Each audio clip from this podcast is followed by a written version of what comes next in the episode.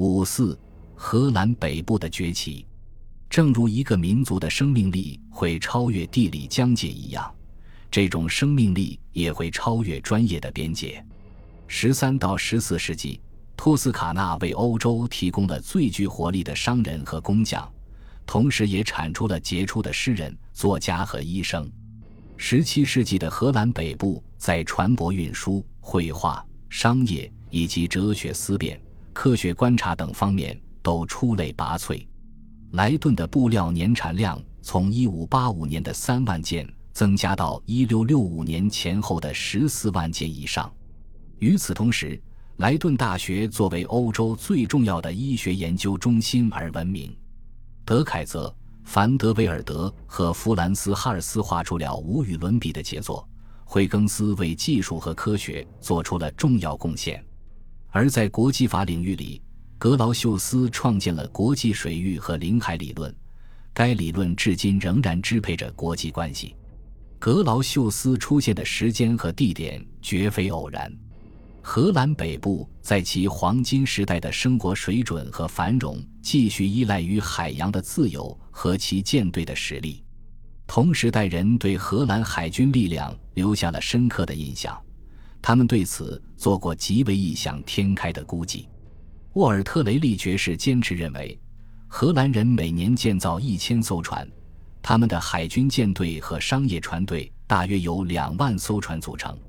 科尔贝尔在一六六九年估计，整个欧洲的海上贸易是由两万艘船承担的，其中有一点五万至一点六万艘是荷兰的，三千至四千艘是英国的。五百至六百艘是法国的，然而这不仅是一个数量问题，也是一个质量问题。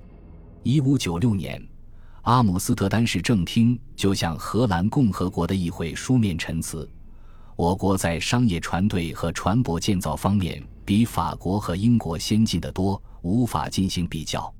正如 R.W. 昂格尔所言，在随后的两个世纪里，其他欧洲船舶建造商的任务是。努力赶上荷兰船舶建造工匠在技术上取得的进步。荷兰经济最具活力和魅力的部分，无疑是对外贸易。如丹尼尔·迪福所说：“为了便利起见，可以把16和17世纪的荷兰商业分为两个相当不同的领域。一般来讲，这两个领域在贸易、船运和金融技术上有差别。一个领域是远洋航海贸易，在东西印度群岛。”巴西、广州和长崎开展，另一个领域是在西欧本土水域进行的贸易。在这两个领域中，波罗的海贸易使荷兰人保持着绝对优势地位。波罗的海贸易的构成和荷兰人在其中起到的压倒性重要性是众所周知的，因为丹麦人几乎对经过从波罗的海到北海的唯一航道的所有国际运输都征收通行费。松德海峡的通行费记录自15世纪末一直保存至今，而且十分详尽。在适当考虑到遗漏、走私、说明错误等因素后，可以从中看到波罗的海贸易模式的相当可靠的情况。在1550年到1650年经过松德海峡的船只中，荷兰船只占的份额在55%到85%之间波动。在荷兰人进口到波罗的海的商品中，食盐大约占百分之五十，鲱鱼占百分之六十到百分之八十，莱茵葡萄酒占百分之八十以上。在波罗的海出口到西方的产品中，谷物是一种主要商品。在谷物贸易中，荷兰所占的份额长期平均为百分之七十五左右。然而，荷兰的繁荣昌盛还不仅仅在于其商业的成功。17世纪，农业和制成品在荷兰也有显著的发展。如上所述，荷兰成为欧洲农业专家的朝圣地。低地国家的技术可能已达到了相对先进的水平，其粮食产量是欧洲其他地区的两三倍，制造业也得到了明显的发展，而且发展面很广。荷兰的一些制造业活动与国际贸易密切相关，因为这些活动涉及对其进口的天然或粗加工商品进行精加工或提炼。因此，在北部低地国家，有许多重要的企业从事进口烟草的切割和包装、进口丝绸的编织以及进口食糖的提炼。阿姆斯特丹在一六零五年有三家炼糖厂，一六六零年有六十家。阿姆斯特丹、鹿特丹和其他城镇的铸造厂使用从日本和瑞典进口的铜制枪炮，生产出的枪炮大多销往国外。甚至卖给劲敌西班牙。据科尔贝尔的考证，荷兰人只消耗了三分之一的法国葡萄酒，其余三分之二经过处理、加工和调配后再出口。正如罗歇迪翁所写，船舶运输和海外贸易的发展刺激了相关活动的发展，如造船、精密仪器制造、绘图和地图生产等。十七世纪，在钟表制造方面。荷兰人做出了两项十分重要的贡献，即钟摆和游丝的发展。荷兰制造商作为一个整体，未能充分利用惠更斯的发现带来的优势，并没有把这项工艺带上具有英国生产特色的精致和精准的舞台。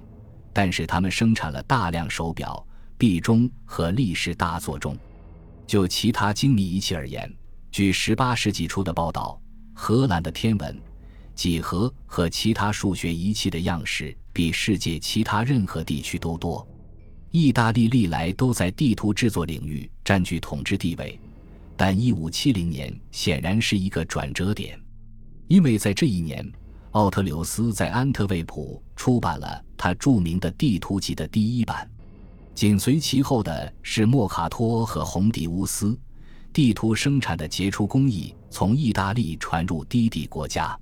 起初在安特卫普和杜伊斯堡的生产中心，很快就转移到阿姆斯特丹。可以说，从1570年到1670年的约一个世纪里，从某些方面来看，低地国家中产生了世界上最伟大的地图制作者。17世纪荷兰人制作的地图，就准确性、所描绘的宏伟气势和装饰的丰富性而言，从未被超越。如果不考虑到荷兰人通过大规模开发泥煤和风这两种无生命的能源，成功的突破了能源制约的瓶颈，那么任何解释荷兰在农业、贸易和工业等不同领域的成功的尝试都是不完整的。荷兰缺少树木，但泥煤储藏丰富。对这种能源的大规模开采始于16世纪。根据德泽乌博士的计算。在17世纪中叶，荷兰每年烧掉相当于60亿千卡热量的泥煤。数量如此巨大的能源，不仅被用于家庭取暖，也被用于工业，如生产砖、玻璃、啤酒等。荷兰人还大规模开发风能，他们在海上以前所未有的规模合理的利用风帆，在陆地上使用大量风车。根据德泽乌的计算。十七世纪中叶，北部低地国家有约三千台风车在运转，每年潜在的能源输出量约为四百五十亿千瓦，相当于使用五万匹马制造的能源。风车的使用方式多种多样。一六三零年前后，荷兰省约有二百二十二台工业风车，还有一些数量不详的谷物风车和排污风车。这些风车大多位于阿姆斯特丹以北的诺德科瓦蒂埃地区，在这个地区，不同用途的风车分布如下：不管从农业、商业还是制造业来看，人们都会发现，荷兰人对降低成本，即使不是如痴如醉，也有一种天赋。他们能成功的在世界上任何地方把任何东西推销给任何人。因为他们的销售价格比其他任何人都低，他们的价格有竞争优势，是因为他们的生产成本比其他任何地方都压得低。联省的工资是出了名的高，那里所有一般消费产品都加收高额消费税，但是荷兰劳动生产效率足以抵消这种相对不利的因素。荷兰人勤俭整洁的品质为尼古拉斯·维岑所赞扬。也得到科尔贝尔的认可。他对荷兰工人在职场上永远保持节约、勤奋的作风做过论述。荷兰人依靠赚小钱。此外，他们广泛使用节省劳力的装置。我们已对在陆地和海洋广泛开发风能做过探讨。在海洋运输领域里，他们取得的最大成就是弗鲁特商船的制造。三维商船的设计源于快速平底船的经验。正如有人用恰当的话语所表述的那样，三维商船是完备船只时代荷兰船舶建造取得的杰出成就，是荷兰船舶设计长期改进的硕果。三维商船成为17世纪欧洲北方大型的货运工具。相对于运载能力而言，其船帆面积较小，船桅高度较低。虽然这些特点意味着船速较慢，但对于这样的船而言，更重要的是其需要较少的船员，因此成本较低。这种船具有良好的操纵性，这有助于进一步减少船员数量。大量使用滑轮和滑块来控制帆横和船帆，也是出于此目的。除了船体需要使用橡木以抵御盐水的侵蚀外，一般都使用廉价的轻质松木。三维商船轻快，几乎没有防御能力。当它运载枪炮时，则装备定额很小，但这也是一种经过计算的风险。它进一步降低了生产成本。当不能用任何其他方法降低成本时，荷兰人就降低产品质量。在毛纺品领域，他们生产色彩鲜明的劣质布匹，被称为荷兰时尚布匹，并用其垄断很大一部分国际市场，损害了继续生产就是高质服装的商人的利益。在葡萄酒贸易中，他们经营小酒，这在国际贸易中从来都没人想过。荷兰人以牺牲质量达到降低价格的目的，这背离了中世纪和文艺复兴初期流行的一种传统，预示着一种将在现代盛行的原则。中世纪的商人通常竭力使单位产量的利润最大化，因此坚持高质量标准。但是荷兰人却果断地走向了大规模生产，他们在越来越多的活动中。